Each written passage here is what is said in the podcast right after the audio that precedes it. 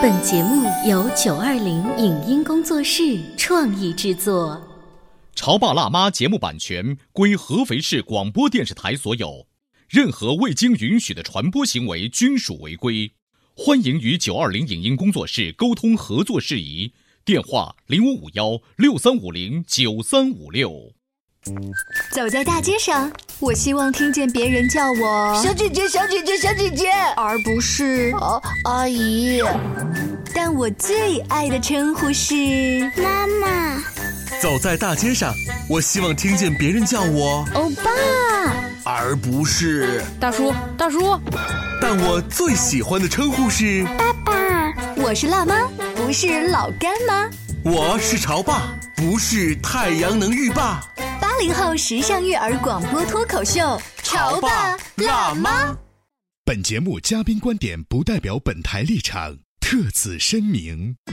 很多家有男孩的妈妈都很苦恼，为什么在班级里女生的成绩更好，做事更细心，更容易获得老师的表扬，而男孩则上课不认真听讲，甚至故意在课堂大喊大叫？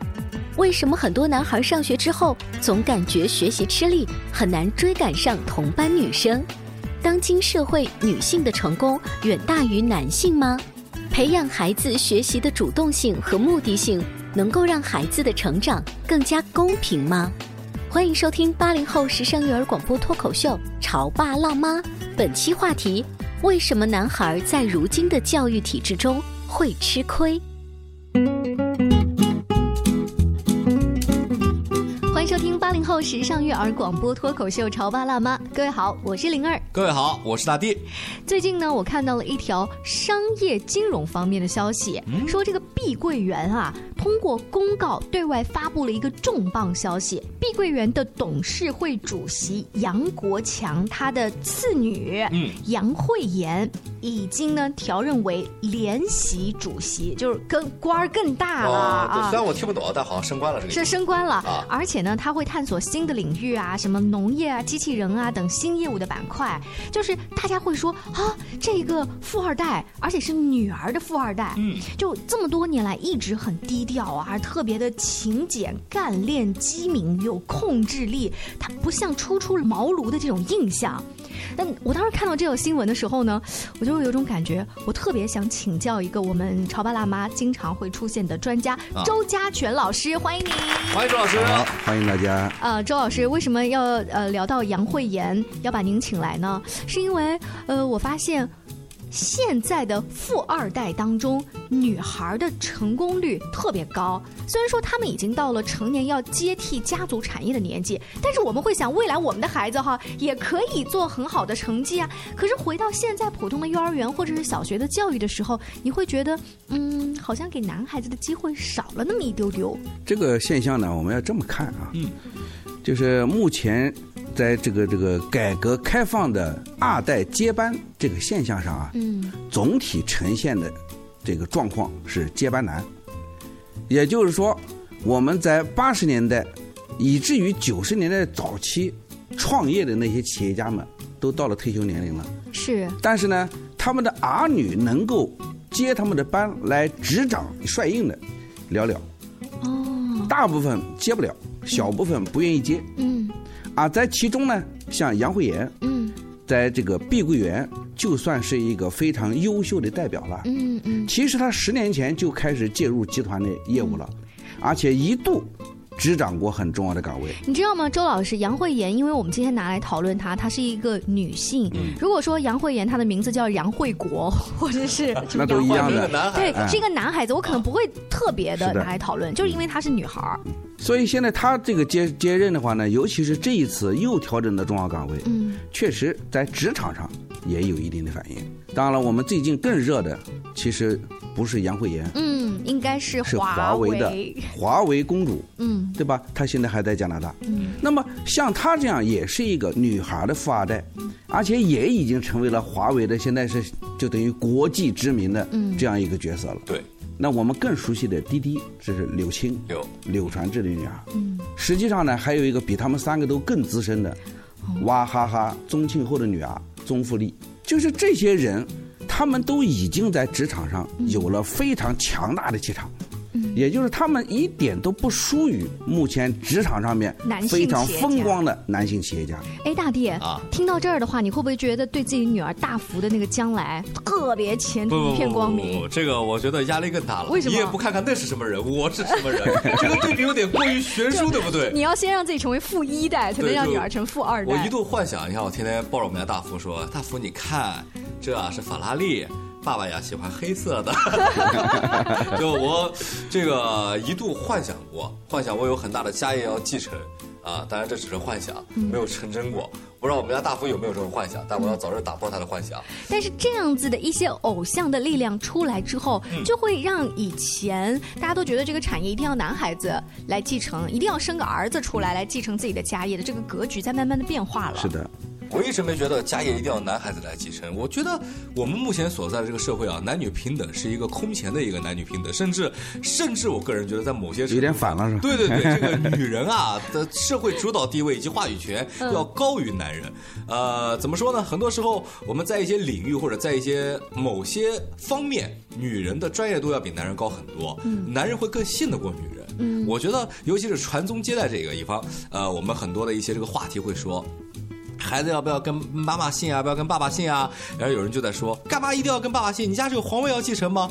哎，现在反过来了，跟妈妈姓，难道是意味着这个母系社会又回来了吗？当然我们不能这样说，但是会觉得好像越来越多的这个女性啊，我们机会和地位在增长。对，就像我们今天把它拿来作为一个话题来说，更多的就预示着不知不觉女性已经从半边天占据了更多的一个主导地位大半边天了。啊，大半边天了。对对对对对，其实大地刚刚的话，就反映了今天我们这个栏目要讨论的话题。我们作为潮爸辣妈，我们聊什么？我们是聊年轻的父母怎么样对待自己的子女，才能让他们茁壮成长。那么现在女孩子有这么好的历史时代机会，嗯，都有这么好的发展。那么男孩子的发展似乎好像没那么好。对，这才是作为潮爸辣妈今天在哎节目当中想请教周老师的，就是这个女孩的势头太猛了。比如说我儿子班上哈，就那个小女孩啊，她上课特别乖，老师点名表扬的机会特别多高嗯，然后呢写字儿，孩子的那个字迹特别娟秀，特别正规，老师点名表扬的机会、会做范例的机会又高。反正男孩子就没有被点名表扬过，点名批评好像总有班上的一帮废崽子们。这这个应该是事实。对对这样的事儿越来越多之后，你会发现小男孩儿觉得我永远都考不了班上的第一，我永远都不会被老师表扬。五角星啥时候才能盖上我啊？这个慢慢慢慢的选三好学生好像也没他们什么事儿哦，大概就体育委员可能会有男孩子跑得快吧。就周老师这样子的学习方式、考试的方法，能给现在的男孩子一些机会吗？所以我们现在啊，刚刚从大地那个话里面啊，我们提炼出两个关键词来，嗯，一个是继承，到底是继承什么？嗯，继承财富是目前富二代最鲜明的特点，但事实上，他继承的不是财富，他继承的是产业。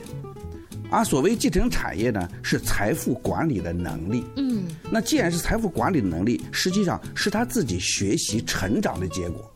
也就是说，二代能不能继承，取决于不是他爸有多少钱，而是他自己有多么优秀。嗯，但是周老师，你举的这个例子是前提是他爸得是一个富一代那不一定。啊，所以说，问题说的就在这里，就是很富的人家的孩子可能素质很高，很穷的人家的孩子也可能素质很高，这个没有关系的。对，就并不是说一定是富人家才出成功的人，穷人家不出，不是。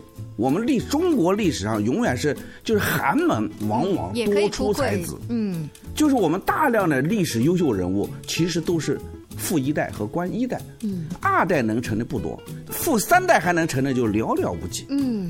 所以说呢，我们其实从现在职场成功上来看到的现象，用到我们普通人的子女教育上是完全可行的。关键我们看的是什么？我们要抛开表面的财富，要去看这些人他们成长过程中是如何拥有财富管理能力的。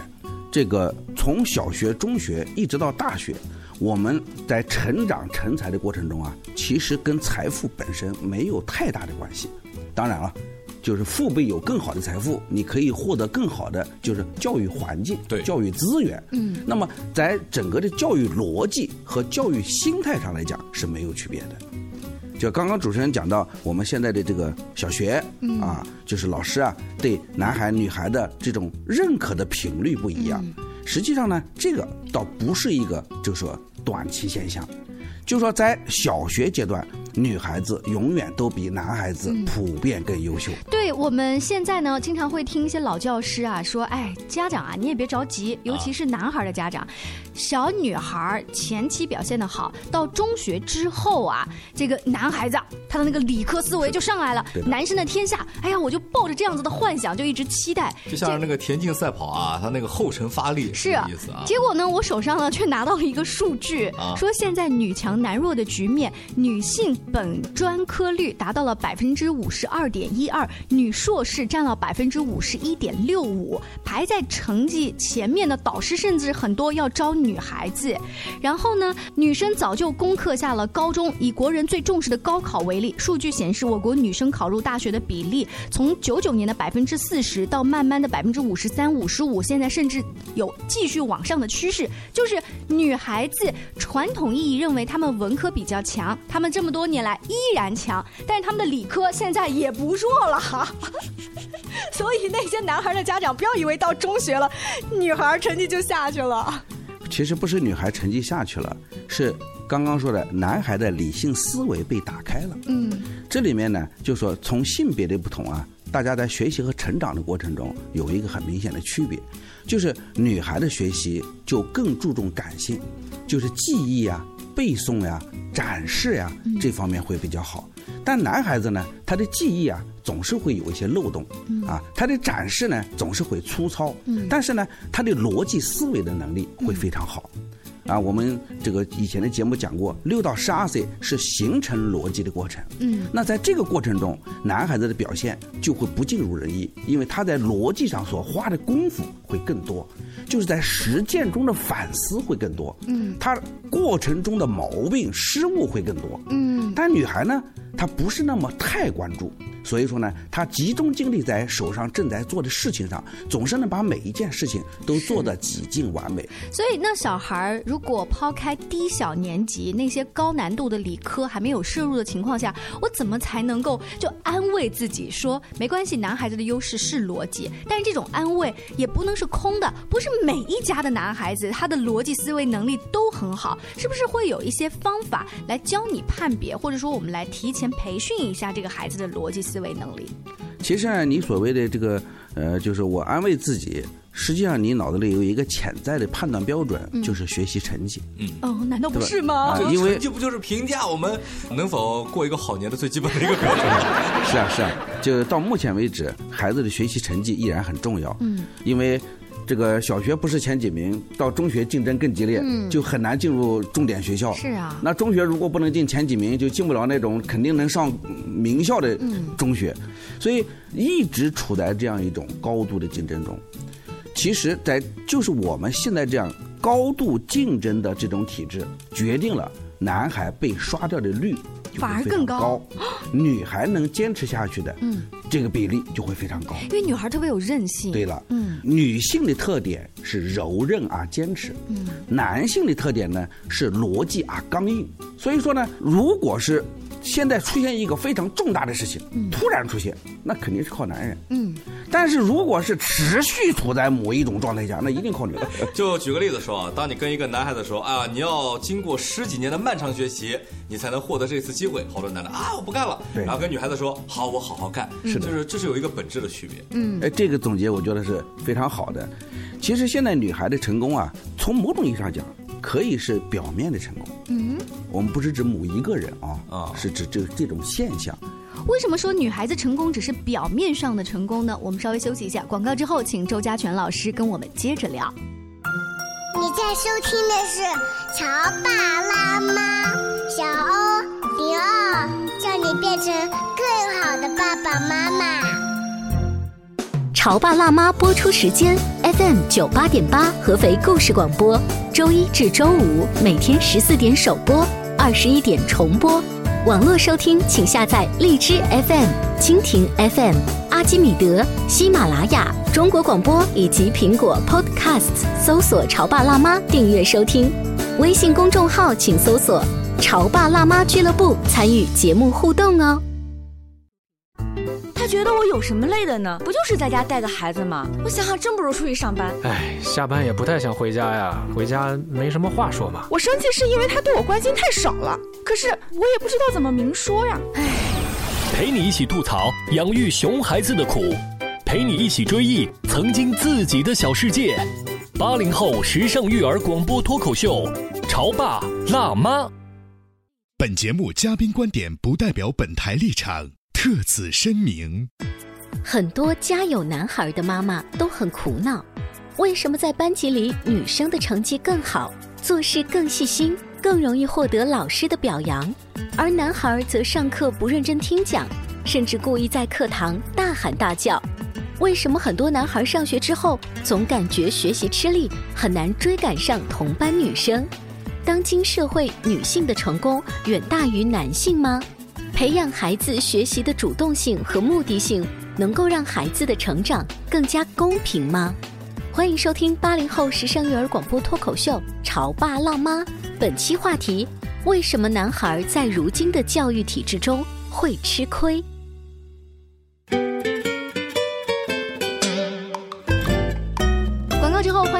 锁定潮爸辣妈。今天大地和灵儿在直播间为大家请来了尊蒙堂的周家全老师。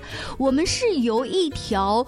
碧桂园的商业新闻，嗯啊，他们的这个杨慧妍出任了新的联席主席，而聊起了现在的女富二代，甚至是女学生们，她的这个优秀比例越来越高，反而让我们这些家里面有男宝的妈妈们很担心。这个如今的教育啊，考试模式到底怎么给男孩子一些多的机会呢？请教一下周老师。嗯，上半段周老师也说了，为这个女孩子成功是表面现象。听得有点云里雾里的，周老师能不能解释一下什么叫表面成功？就是说呀，我们现在这个时代本身具有一定的特殊性，这个时代的特殊性是这个女性看上去很成功的一个重要的因素。这个特殊性在哪里呢？就是我们过去四十年的这种高速的经济发展。过去四十年的这种高速的经济发展呢，就形成了有两个非常有趣的这种分化。嗯，就是。学习和实践的分化，那么在这个过程中啊，男孩子凡有机会的，都尽可能的尽早的进入到实践工作中去了。嗯，那说实话，从农村有很多小学都不上，就直接去出去打工去了。打工了，嗯啊，那么事实上到目前为止，这些人就是他们的物质生活水平，可能比我们那些考上博士、硕士的女孩子要好很多。嗯啊，但是呢。他只是有钱而已，他的社会地位、知识层面，他就是达不到了。那么更重要的是，到高中，尤其是到大学，尤其是大学毕业以后，就大学毕业以后，很多男孩子他就不再继续读书了，嗯，就直接冲入商场，啊，去做他想做的事，打拼了。对，做很多他认为。就更有激情的事，嗯，而女孩子呢，大家经常说，呀，女孩子不要想太多，不要那么卖命拼命，找个稳定的工作，好好读书，考个硕，读个博，这个大学里面啊，医院里面啊，政府机关里面都很好。所以呢，这是第一个特点，就是说，这个时代逼迫着大量的男性去到了我们很难关注到的领域，而把大量的女性。堆到了我们看得见的这个领域中来，嗯，所以说呢，这是第一个现象，就是一种相当于一种时代选择，大环境。还有第二个现象，那么就在这样一种情况下，这第一波分化以后，又出来第二波分化，就是我们大学毕业以后成型的这一批人里面，家庭条件不错的这些这些这些二代们。啊，普通的这个穷苦人家的孩子上升的机会相对来讲还是小一点的。那在这些财富阶层的二代里面，女孩子更多的是去学一些专业的知识和技能。大多数是学会计了吧？对，出国，这个学习专业知识呀。嗯。然后呢，或者说在企业里面做一些基础的工作呀。或者说去选择了一些更加体面的工作。哎，对了。嗯。但是男孩不同，就是男孩呢，更多的可能他想去从政。嗯，就是他进入了政界，甚至进入了一些与政界有关的社会团体。嗯，就是他们是做资源性把握。他不是做技术性把握。嗯嗯，周老师，你觉得这个是家族通盘考虑，还是说他天性使然？是普遍现象，嗯就是这个也大数是时代据的原因。显示，嗯因为我们这些拥有财富的人，他们其实更需要的不是专业技能，专业技能很容易买到，他们需要的是资源，嗯。包括人脉资源啊，社会资源，也包括其他方方面面的资源。所以说，在这里面又出现一个情况，就是通过专业技术成长的人啊，我们很容易看得见，嗯，但是去整合资源的人呢，你往往看不见。这么一说的话呢，我忽然想到了咱们当年上学的时候，你有没有发现那些调皮的小男孩啊？虽然考试成绩不是名列前茅，但是他在班上的人脉是特别好的。的他无形当中啊，就是刚刚周老师说的那种人脉资源特别广的我。能不能这样来分析一下？就刚刚周老师解释了很多哦，我第一反应是，如果说女性的成功是表面成功的话，我们只能说她们是在学习时间段通过了一些大家能看得见的成绩，因为学生最重要的就是学习嘛，他们在学习方面的成绩比较好，所以是他们成功的。而到了社会上，男性会占据更多的工作主导地位，以至于拥有更多的人脉、更多的关系网、更多的网络，来把这些技术性人才或者是身边的资源笼络到一起。这个时候，我们才更加的发现，男人是真正站在背后成功的那一类人。可不可以这样解释？可以的，可以的。哦，就是我们换个角度，当把这个工作已经局限到了一个抛弃学习的程度，就是他已经从一个学生转化成了一个社会人的时候，会发现真正成功的还是男人居多一点。当然也也有很多有本事的女性，这个关系网也非常的丰富，只是男性会偏多一点。事实上是这样的，就是到我们目前这个时代啊，还没有走出整个社会的政治经济男性主导的地位。嗯，就说目前还是这样，但是呢，只是说呢，我们目前的就是在这个时代下啊，男性更多考虑的是拓展、嗯创新，就他不是在某一个点上面去做精、做细、做多，不是。周老师刚才分析呢是大环境下、啊、它的这一个脉络的发展，然后我们再来看，现在有很多的老师已经注意到了周老师刚才分析的那一些特点之后，他要回馈到自己的课堂嘛。呃，有的老师在这个课堂上除了把课文教学完。他做了一些数据的对比，如果他只是在课堂里面讨论这个诗集，你会发现男孩子都在打瞌睡，在底下偷偷的看小说。后来有一天呢，这个做研究的老师呢就讨论了一个少年版的《国富论》。他这堂课上的非常生动，就是让每个孩子从家里带来三十块钱，从老师那里进货，同学之间互相交易，最后每个孩子的交易轨迹，计算交易的那个次数，得到交易的利润，总结交易的方式。然后这个老师就在写观察日记，发现呢说，在进行这堂课的时候，几个男孩子有的在交头接耳，有的在发呆沉思，这个状态很像大学生在上经济课，但其实他们是一群小学生。嗯，他这个反应呢，再一看旁边的女孩，女孩就是乖乖听课，然后举手回答老师的问题，记笔记。等到交易环节真正开始的时候，男孩子们彻底沸腾了，他们开始东奔西走，穿梭在课堂，忙着进货、计算啊等等。最后算下来，确实男孩子赚的那个钱更多，更精明一点。更更精明一点。啊就如果所有的老师都把那个课堂的设计啊更丰富，把这种积极性更调动起来的话，可能男孩子他被表扬的那个机会是不是也会更多一点？哎，这个案例特别好，就说我们说《论语》上有一句话叫“学而时习之，不亦说乎”。学而时习之这句话说的就是我们要把我们学到的知识运用到实践中去，解决实际的具体问题，这样的学习才有意义。嗯，那应该说在这两点上面，女孩子啊，她更擅长去学，就获取更多知识。嗯而男孩呢，就更擅长去用。他是他他学到一点知识，他就想去实践，他还没实践还没证明的时候，他就不想学后面的东西。哦，所以说呢，从基础教育阶段，男孩大部分嗯是永远都干不过女孩。嗯但是，一旦到了应用阶段呢，那么固然有一些优秀的女孩，但是总体来讲还是男孩领先。嗯所以说呢，我们看到的目前的这个富二代，就是女性成多呀这个现象啊，所以我刚刚说可以说是一种假性现象。嗯实际上呢，我们的男孩子也非常优秀，只不过呢，他们所从事的事业，他们所生存的状态可能是非显性，是我们目前看不清的。嗯，所以今天在节目的尾声，周老师可不可以再给我们的家长支一些招？就是在这个大环境的情况下，我心里面要慢慢放下这个焦虑。就是男孩子，我们慢慢来，别着急。然后呢，我要怎么样再继续？是不是逻辑思维方面培养他一下？怎么样再鼓励他一下？光慢慢来，孩子还是着急。慢慢来呢，这是一个态度，它不能算是措施。在措施上呢，就说我们还是要牢记我们教育的那一句名言，叫做“十年树木，百年树人”。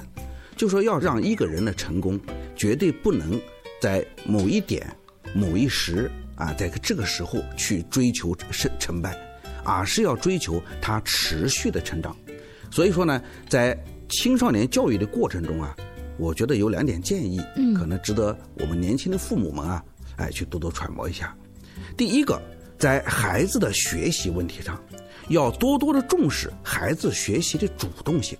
嗯，就是要培养孩子自己要学习的这样一种氛围，而不是让孩子被动的服从学习，甚至是不服从没办法被迫学习。但是女孩子家长也在听呢，周老师，糟糕了，他们也学会了，结果他们更主动的学习了。这个 得看人啊而且呢，我们在说主动学习的时候呀，重点不在学习，嗯啊，在主动。也就是说，对男孩子来讲，他只要主动了，嗯学的结果什么样一点都不重要。啊，其实说实话，按照我们现在的中学的这个教育这个水平，嗯，比如说我们合肥一中，第一名跟第一百名，他们未来在社会上的就是成功的几率基本是一样的。嗯，就是在学校里面有分数的这种这种划分的等级，就是说最终是取决于你能不能考上更好的学校。嗯但是对于这个孩子未来的社会上的成长，其实并没有太大影响。嗯所以说，如果我们努力去增加那三分五分，嗯还不如努力来培养孩子学习的这种主动性，嗯。这个很重要。当然了，主观能动性在学习方面的怎么样的培养，我们回头再请周老师继续聊这个话题。所以您讲的第二点是，那第二点就更重要，光有主动性还不行，还要有目的性。就是孩子学习到底是为了什么，他知不知道？我们很多孩子，你要问他，你为什么这么学习努力啊？他说我妈妈教我学的呀。哦，或者就考上大学，老师老师要检查呀，我要上大学，这都是错误的。哦，就是说，孩子学习的目的是为了能够给自己积蓄能量，嗯未来长大以后在社会上去拼搏的时候，自己水平更高一点，让自己肚子里有墨水。对了，嗯，就是我们整个学习的过程中是在蓄积能量的过程，嗯而不是应付家长、应付老师的过程。嗯，而这种现象呢，是目前的青少年，尤其是初中小学的时候普遍存在的。这个是需要我们父母亲啊，对孩子有更多关注的。事实上，我们现在家庭教育也有一个问题啊，就是妈妈对孩子的关注更多，嗯，爸爸对孩子的关注过少。这就导致不管男孩女孩，他们都是过度的关注了精致，啊很少的关注了理性成长。这种理性成长就可能是大的格局的问题。这个也不是我不想，就是是我的思维模式放在那儿，对不对？所以我们需要嗯，潮爸们更多一点的时间去跟孩子们讲道理，啊，不是天天由妈妈们去给他们管吃、管喝、管住、管作业，这是不行的。感觉格局一下特别小，只是哎，我昨天晚上还在纠结我儿子田字格本上那几个字儿到底怎么写才能漂亮，一直跟他擦呢。现在想想，格局太小，太小，小真是目光短浅，对不对？非常感谢周家全老师做客我们的直播间啊！更多关于亲子育儿、两性关系的沟通话题，大家也可以持续关注我们的《潮爸辣妈》节目。下期见，拜拜。